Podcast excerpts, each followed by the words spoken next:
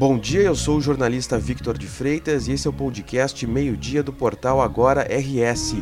Você confere aqui um resumo das principais notícias desta terça-feira, 23 de novembro.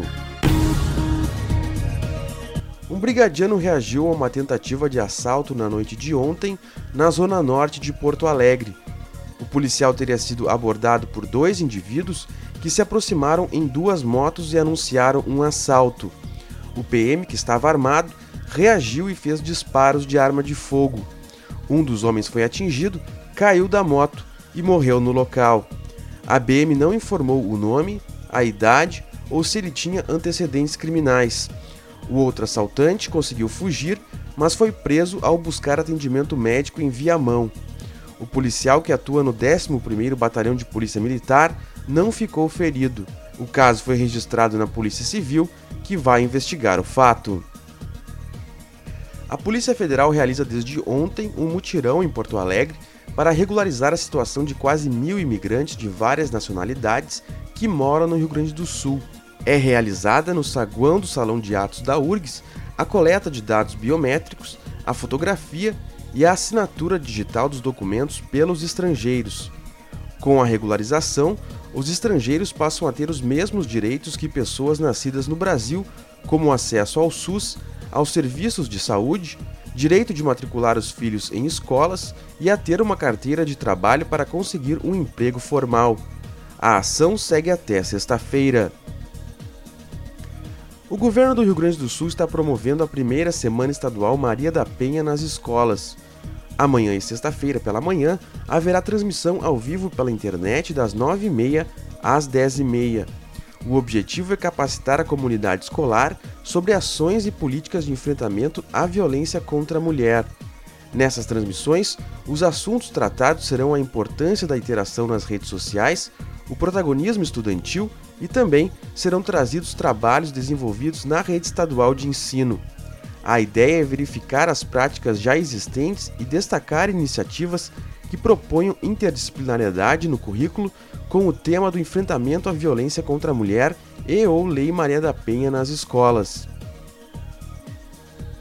As agências da Caixa Econômica Federal voltam a atender nos horários pré-pandemia a partir desta terça-feira.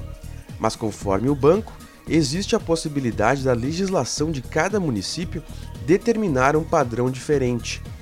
Os horários regulares de abertura e fechamento das unidades variam de acordo com as especificidades e fusos de cada região.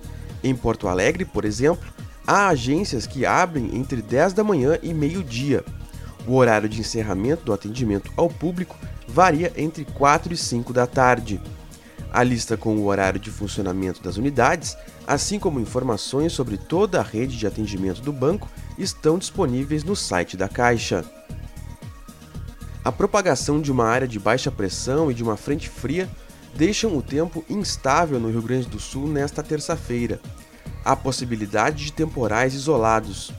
Também há riscos para trovoadas, rajadas de vento e queda de granizo na faixa leste, o que inclui Porto Alegre. O Instituto Nacional de Meteorologia emitiu um aviso para o risco de tempestades com perigo potencial de temporais desde o Chuí até a divisa com Santa Catarina, passando por cidades como Pelotas, Rio Grande, Camaquã, toda a região metropolitana, Serra e o litoral norte. Tendência de tempo firme somente na fronteira oeste, na região noroeste e nas missões. Nas demais áreas, o tempo permanece estável e com variação de nebulosidade. As temperaturas se mantêm na casa dos 30 graus com variações, máximas de 32 graus em Passo Fundo, 33 em Santa Maria e 29 em Lajeado.